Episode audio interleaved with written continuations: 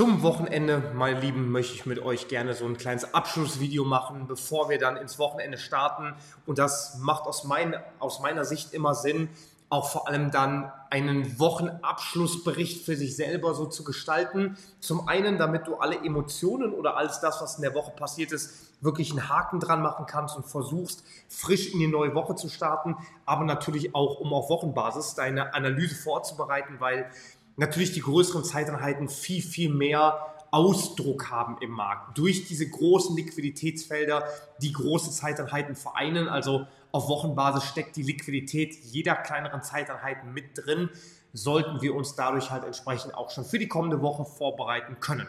Ja, heute kam der Herstellungsindex, also der ähm, Erzeugerpreisindex, und der hat erstmal für ein bisschen Bewegung an den Märkten gesorgt. Wir haben hier aus Großbritannien die News bekommen, wir haben in der Eurozone aus Deutschland die News bekommen und der sehr, sehr schlechte Erzeugerpreis aus, der, aus Frankreich hat heute Morgen erstmal den Euro ordentlich unter Druck gesetzt. Und hier sehen wir jetzt im Chart, dass wir tatsächlich ein neues 6-Monats-Tief erreicht haben.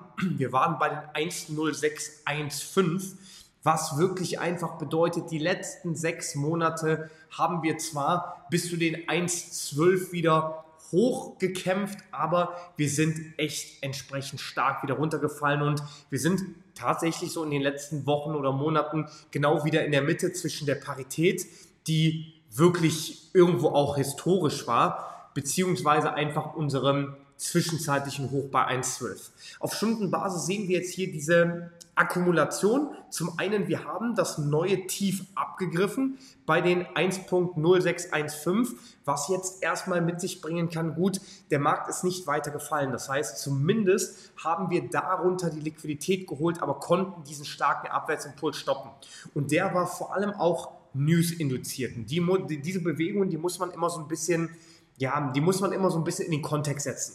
Weil häufig sind solche News ein Event, die aufgrund der höheren Volatilität und vor allem die höhere Volatilität, die entstammt der geringeren Liquidität, die einfach dazu sorgen, dass wir möglicherweise durch etwas größere Bewegungen dann entsprechend nochmal Liquidität tanken. Also gerade wenn News kommen, dann traden sehr, sehr viele Retailer weniger, aber natürlich haben auch Liquiditätsprovider nicht so viele Order in den Märkten liegen, was einfach bedeutet, die Slippage ist größer, beziehungsweise die Volatilität ist größer. Und so kann es schnell mal sein, dass wir eine viel zu große Bewegung bekommen haben, die aber erstmal die Liquidität abgegriffen hat und wir haben uns dann intraday eigentlich wieder stabilisiert.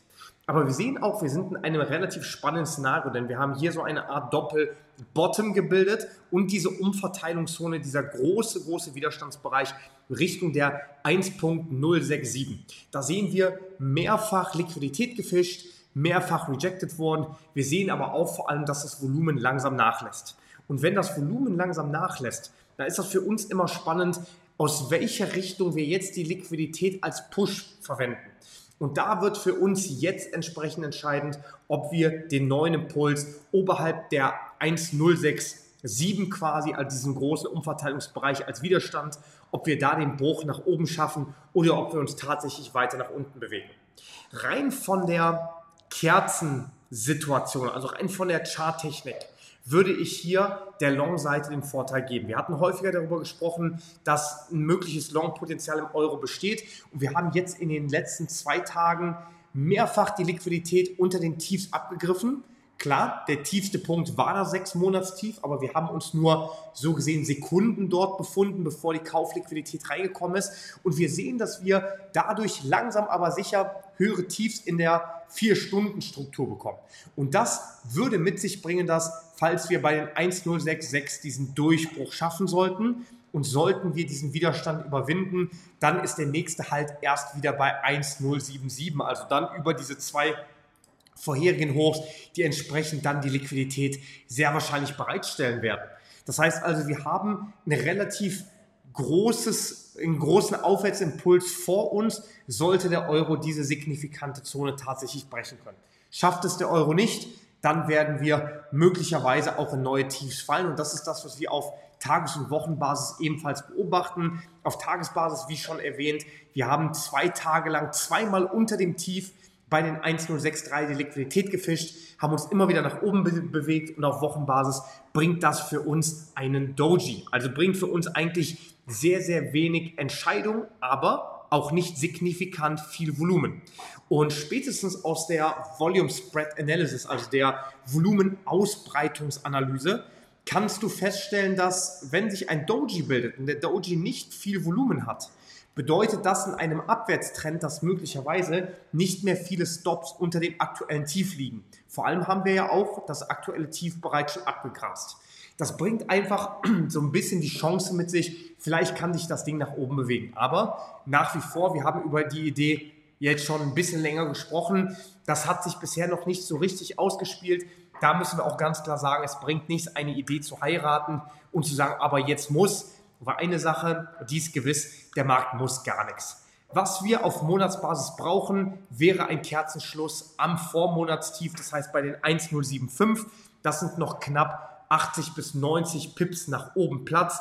Dafür haben wir noch eine Woche. Es wird spannend. Also entweder die kommende Woche wird ziemlich grün oder der Euro hat sich dann echt aus seinem Aufwärtskanal erstmal nach unten verabschiedet und wir würden tiefere Preise erwarten. Im direkten Kontrast schauen wir uns den DXY an, der genau die gegenteilige Bewegung zeigt. Der Euro-US-Dollar ist aufgrund seiner Liquidität der größte Teil im Dollar-Basket und der bewegt sich genau entsprechend andersrum nach oben. Gleiches Spiel, wir sind hier in einem sechs Monats Hoch oder nahe dem sechs Monats Hoch. Wir hatten heute einen starken australischen Dollar und dementsprechend ein bisschen diese, diese Gesamtstärke vom US-Dollar gedrückt. Aber auch hier sind wir gerade noch in dieser Seitwärtszone und haben das große Potenzial, falls das ein stärkerer Monat wird und die kommende Woche wirklich bullish wird, dann hat der DXY und damit der US-Dollar nochmal ordentlich Platz nach oben. Und wir können das Ganze mal mit der Preisspanne ungefähr abschätzen. Bis zur nächsten Umverteilungszone wären das 3,5 Prozent, die der Dollar Basket nach oben Platz hätte. Und wenn wir die im Euro, US-Dollar mal nach unten projizieren, dann wären wir wieder nah an der Parität und wären dann aber auch nah an der Ineffizienz, die zwischen der Parität bei 1.00 und 1.02 im Euro-US-Dollar noch übrig geblieben ist. Das heißt also, das wird durchaus spannend. Der Euro kann aber sich gegen eine Währung behaupten und das ist gegen den GBP. Der GBP, der steht nicht gut da und darüber hatten wir gesprochen, dass wenn, wenn es entsprechend ein bisschen schwieriger wird an den Börsen oder wenn die Währungen verlieren, dann hat der Euro immer noch so ein bisschen den Vorteil gegenüber dem GBP und deswegen der GBP US-Dollar ist der große Verlierer. Der gibt eigentlich Tag für Tag für Tag ab und hat jetzt innerhalb von zwei Monaten dann auch bereits schon fast 5% verloren. Auf Tagesbasis sind wir jetzt seit einigen Wochen entsprechend auch schon in einem Abwärtstrend. Aber hey, man muss sagen, auch heute haben wir das neue Tief von gestern nur per Liquiditätsabgriff wirklich unterschritten und haben nicht, zumindest bisher noch nicht drunter geschlossen. Das heißt, auch hier könnte das dazu führen, dass erstmal die neue Woche mit einem Kaufimpuls startet, um entsprechend diese Liquidität nach oben zu verwerten. Der GBP ist aber in einem sehr, sehr starken Abwärtstrend gefangen und das sehen wir entsprechend auch im Euro-GBP. Der zieht nach oben und der hat gerade möglicherweise dann auch seine Rounding-Bottom-Formation langsam aber sicher beendet. Und das kennen wir so als Cup and the Handle. Ob sich das ausspielt, bleibt die Frage, aber wir haben jetzt auf jeden Fall den Cup fertiggestellt und jetzt bleibt entsprechend übrig, ob wir uns bei den 0,87 langsam aber sicher stabilisieren und dann den Break nach oben zeigen. Ich persönlich sehe großes Potenzial. Ich bin im Euro-GBP ja schon länger sehr, sehr bullisch gestimmt. Ich glaube, wir haben jetzt auch einen ordentlichen Punkt erreicht, wo wir um diesen Platzhirsch kämpfen. Und wenn wir über die 87 Cent nach oben brechen, dann haben wir auf jeden Fall großes Potenzial nach oben. Ja, wie bereits schon erwähnt, der New Zealand Dollar wie aber auch der australische Dollar, US-Dollar, die haben heute ordentlich zugelegt. Die hatten sehr, sehr viel Stärke am Start. Die haben entsprechend auch, ja, im Gegensatz zum Euro und zum GBP so ein bisschen zumindest die Stärke gegen den DXY, also gegen den US-Dollar aufgebaut. Trotzdem auch hier die Korrelation bleibt sehr, sehr ähnlich. Ne? Die Korrelation ist positiv zum GBP und zum Euro, was den Kampf gegen den US-Dollar anbelangt. Gerade findet so eine kleine Akkumulation unter dem Tief statt, unter dem vorherigen Wochentief. Das hat bisher eine schöne Abwärtsstruktur geliefert, aber diese Akkumulation, die zeigt bisher, noch keinen deutlicheren Abverkauf. Und wenn wir uns das mal vorher so betrachten, dann sehen wir, dass wir nach einem Tief eigentlich dann doch relativ schnell nach unten gebrochen sind. Gerade akkumulieren wir uns darunter und bilden zumindest auf einer kleineren Zeiteinheit höhere Tiefs. Das heißt also, wenn wir das Ganze einfach mal ein bisschen feiner betrachten, dann sehen wir, es ist nicht super, super viel Platz. Ja, es ist nicht super, super bullish, ganz klar. Aber wir haben auch hier erstmal kein bearisches Szenario mehr. Wir bilden diese höheren Tiefs und deswegen würde ich im australischen Dollar, wie auch im New Zealand Dollar, wie auch für den Euro und den GBP durchaus positive Tendenzen für die kommende Woche sehen. Und das würde auch sehr, sehr gut ins Bild passen zu diesem antikorrelativen Verhalten. Der US-Dollar hat fundamental erstmal ein bisschen Rückenwind bekommen, aber wir sehen, dass wir entsprechend trotzdem eine leichte Schwäche bekommen würden. Ja, dementsprechend aufpassen, was da abgeht. WTI. Ja, Öl ist wirklich gesprintet. Der, der Aufwärtsimpuls ist brutal. Wir haben gesehen, dass jetzt vor allem auch Russland bzw. Saudi-Arabien, dass da die Sanktionen immer stärker werden. Russland hat jetzt gestern Abend angekündigt, dass die Sanktionen wirklich komplett strikt ausfallen, um eben die inländische Wirtschaft zu unterstützen. Naja, auf den Ölpreis hat das bisher noch nicht viel Auswirkungen gezeigt. Da sehen wir eher die Technik oder der Preis bestimmt den Preis und nicht irgendwelche News, weil die stecken meistens schon drin. Trotzdem, dieser Anstieg ist für die Inflation natürlich alarmierend. Das kann ein sehr, sehr teurer Winter werden. Und dementsprechend Inflation, wir müssen oder viele von uns müssen heizen, viele von uns müssen aber auch Auto fahren und ja, haben nicht immer die Möglichkeit, auf einen Elektromotor zurückzugreifen. Dementsprechend mal schauen, was das mit den Ölpreisen wieder macht. Schauen wir mal in die Commodities und zwar in die Edelmetalle. Gold konnte sich in dieser Woche weiter stabilisieren. Wir sind an einem extrem spannenden Bereich, an einem extrem spannenden Bereich, weil wir hier erstmal diesen dynamischen Widerstand gefunden haben, diese Trendlinie zu Recht gesagt haben, ja, das ist eher noch ein bisschen short, heute dann aber die Gegenwehr. Wir sind um 10 US-Dollar pro Feinunze zurückgekommen und jetzt sind wir genau an der Entscheidungszone. Und das wird sehr, sehr spannend, weswegen ich noch mehr, wie auch schon bevor erwähnt, mir unbedingt den Euro, den GBP, aber auch Gold, New Zealand Dollar, wie auch den australischen Dollar anschauen würde. Wir sind gerade an einer Kofluenzzone und wir sehen, der, der Goldchart, der ist am Widerstand und der könnte in der kommenden Woche den Ausbruch zeigen. Und wenn ein Goldchart einen möglichen bullischen Breakout zeigen kann, spielt das sehr, sehr stark in die Karten von einem bullischen Breakout bei einem GBP, bei einem Euro, weswegen wir in den Charts quasi suchen können, okay, wenn der eine ein bisschen bullischer ist, dann, dann bringt das zumindest schon mal positive Voraussetzungen mit sich. Das heißt nicht, dass Gold keine Eigendynamik hat und sich komplett losgelöst von einem Euro oder von einem GBP bewegen kann. Die, natürlich kann er das, aber die Wahrscheinlichkeit, dass wir eine Reaktion da zeigen, wenn Gold nach oben ausbricht, ist für die anderen Märkte aufgrund der Korrelation gegeben. Deswegen, die würde ich mir definitiv auf die Watchlist setzen nicht, ich würde erstmal nicht mehr shorten. Ich würde mich tatsächlich eher auf die Long-Seite ähm, ausrichten. Ob der Long-Einstieg kommt, muss dann einfach die kommende Woche, ja, müssen wir halt einfach sehen. Aber ich würde mich auf jeden Fall da erstmal nochmal genauer, genauer drauf fokussieren. Schauen wir in die Indizes.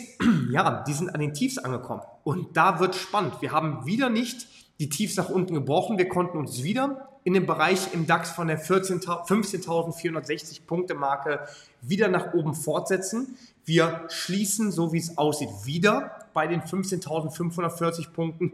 Und da sehen wir, das ist eine ganz, ganz scharfe Price-Action-Grenze. Und wir haben Liquidität am und unter dem Tief gefischt. Ich kann mir sehr gut vorstellen, dass wir, wenn wir jetzt auf diesem Preislevel schließen, dann schließen wir auf, der, auf dem Vorwochentief Und dann kann es sein, dass wir vielleicht noch mal kurz unter dem Tief bei den 15.400 Punkten Liquidität fischen, bevor wir dann nach oben reagieren. Ja, also diese Liquid, dieser Liquiditätsabriff, der ist fast zu sauber, um egal zu sein. Ob wir dann die kommende Woche vielleicht die Liquidität abgreifen, so wie hier, und dann nach unten doch durchbrechen oder beziehungsweise wie in dieser Kerze hier vom 21. Februar, das kann sein. Es kann sein, dass wir noch um die Liquidität abgreifen und dann nach unten durchbrechen. Trotzdem auch hier in perfekter Korrelation zu einem möglichen Gold-Breakout, zu den Breakouts gegen den US-Dollar, zu den Währungen, Long-Potenzial definitiv gegeben. Ja, der Hang Seng Index konnte sich in, zumindest heute wieder um 2% ähm, stabilisieren, die Nasdaq wieder 1% oben. Trotzdem, das war natürlich eine schwache Börsenwoche durch und durch für die ganzen Indizes, aber wir sehen, wir sind hier an einer sehr, sehr spannenden Zone, die wir einfach nicht verlieren dürfen. Und deswegen nächste Woche wird wahrscheinlich die Entscheidungswoche, die dann zeigen kann, wird das, werden die Börsen jetzt wirklich für einen Abverkauf vorbereitet oder kann sich das Ganze noch ein bisschen stabilisieren? Dann springen wir zu guter Letzt mal in den Kryptomarkt.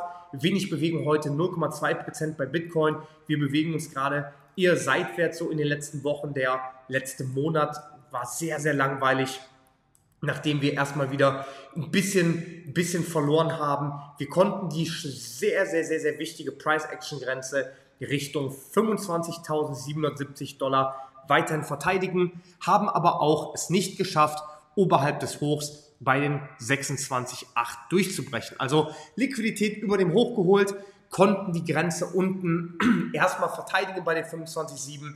Für mich nächste Woche ganz klare Sache wir testen wahrscheinlich die 25.8 an und wenn wir die antesten, dann schaue ich an, werden wir dann nochmal rejected? Wenn ja, dann bin ich long gestimmt.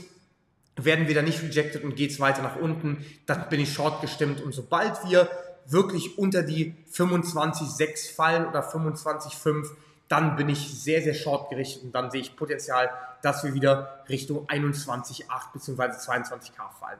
Aber aktuell aufgrund der möglichen US-Dollar-Schwäche, die ich mir vorstellen kann, weil die anderen Charts durchaus bullisches Potenzial haben, sorry, würde ich erstmal dem Kryptomarkt erstmal ein positives Vorzeichen geben, beziehungsweise eher positiv als negativ. Und das war es auch von meiner Seite. Wir hören uns dann spätestens in der kommenden Woche wieder. Ich wünsche dir ein wunderschönes Wochenende. Lass dir gut gehen. Viel Disziplin, viel Motivation und viel Geduld. Dein Dominik von der Street Story. Bis bald.